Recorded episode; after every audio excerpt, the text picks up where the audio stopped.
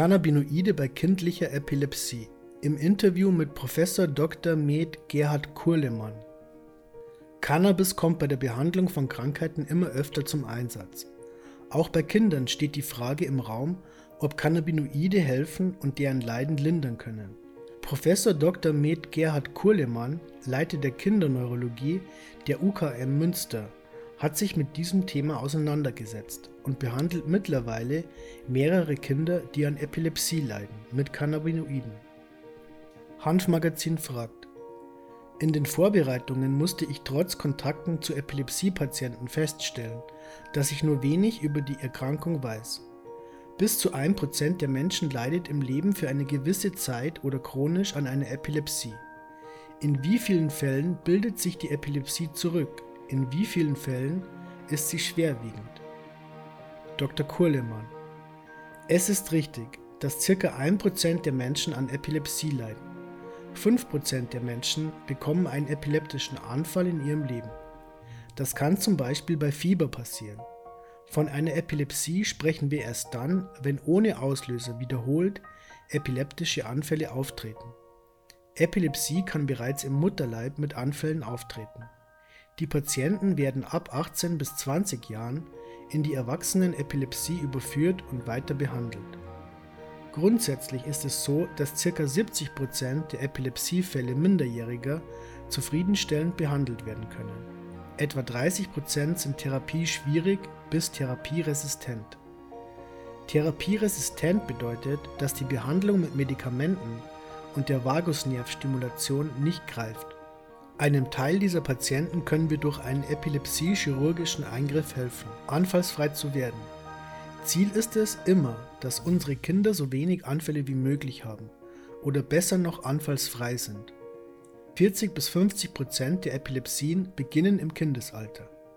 Epilepsie an sich gehört zu den häufigsten chronischen Erkrankungen des Nervensystems. Es ist so, dass die Epilepsie mit dem Verlust geistiger Fähigkeiten einhergehen kann. Wenn es genetische Ursachen sind, dann wissen wir bereits, dass die geistigen Fähigkeiten beeinträchtigt sind. Obenauf kommt noch das Epilepsie-Syndrom. Je mehr Anfälle das Kind hat und je länger diese dauern, umso schwieriger wird es mit der normalen geistigen Entwicklung. Das ist die große Sorge der Eltern. Hanfmagazin. Epilepsie kann durch Veranlagung, Sauerstoffmangel bei der Geburt oder Verletzungen ausgelöst werden. Wie hoch ist der Anteil der genetisch bedingten Erkrankungen? Dr. Kohlemann. Das ist eine gute Frage. Das steigt von Monat zu Monat. Durch die hochauflösenden genetischen Untersuchungsmethoden lernen wir zurzeit rasant dazu. Ich kann also nicht sagen, dass es 25 oder 50 Prozent sind, eher weniger. Und Sie haben recht, jede andere Schädigung, die auf das Gehirn trifft, kann auch epileptische Anfälle auslösen. Zum Beispiel Sauerstoffmangel bei der Geburt, schwerer Verkehrsunfall, Hirnhautentzündung, Tumore oder angeborene Fehlbildung. Hanfmagazin. Es gibt erwachsene Epilepsiepatienten, die ein Rezept für Cannabis besitzen. Setzen Sie Cannabinoide bei Kindern ebenfalls nur als allerletzten Schritt ein oder gibt es Medikamente, die es zu umgehen gilt? Dr. Kurlemann. Also für mich persönlich und für die Kolleginnen und Kollegen in der Community der Fachärzte für Kinderepilepsie, die mit Cannabis arbeiten, ist Cannabis nicht ein Mittel der ersten, zweiten oder dritten Wahl. Wir setzen es erst dann ein, wenn die Standardtherapien versagt haben. In vielen Fällen wissen wir, wie die Standardtherapien wirken, wir kennen die Nebenwirkungen, auch die langfristigen Nebenwirkungen. Das wissen wir bei Cannabis alles nicht. Wir wissen nicht, wie sich Cannabis auf das kindliche, sich entwickelnde Gehirn mit Epilepsie überhaupt auswirkt. Wir wissen nichts über langfristige Nebenwirkungen. THC und CBD, das sind zwei Wirkstoffe aus der Cannabispflanze. Bei Epilepsie kann reines THC Anfälle begünstigen, CBD unterbindet diese. Sie sagen, sie geben auch THC an Kinder.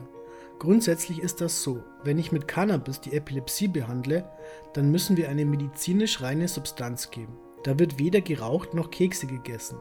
Da wird medizinisch reines THC, sprich Dronabinol, verabreicht. Und die Frage der Nebenwirkungen ist eine Frage der Dosis. Wenn Sie unkontrolliert rauchen, dann wissen Sie nicht, wie viel Milligramm Sie dabei aufnehmen. Wenn wir dosiert medizinisch reines THC verabreichen, dann wissen wir das. Wir wissen das auch bei CBD.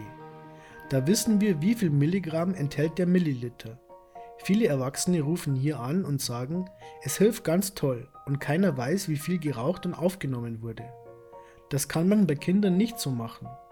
Wenn man versucht, die Epilepsie mit Cannabis zu therapieren, muss man einfach wissen, was man da tut. Wenn wir eine reine Substanz geben, dann wissen wir das. Ich glaube, das ist der richtige Weg. Hanfmagazin. Sie haben schon gesagt, dass Sie 17 Kinder mit THC behandelt haben. Wie viele erhalten CBD? Dr. Kurlemann. Es sind 17 Kinder, die mit THC und zwei, die mit CBD behandelt werden. Wir haben aufgehört, mit THC zu therapieren und gehen aufgrund von drei neu vorgelegten Studien aus England über, unsere Patienten mit CBD zu therapieren. Einen Effekt kann ich noch nicht sagen. Es ist ja kein Ad-Hoc-Effekt, wo man sagt, Montag CBD genommen und Mittwochs anfallfrei. Das muss erst langsam wirken und man muss die Dosis langsam einspielen. Hanfmagazin. Welche Erfolge haben sich denn bei den 17 Kindern, die mit THC behandelt wurden, eingestellt?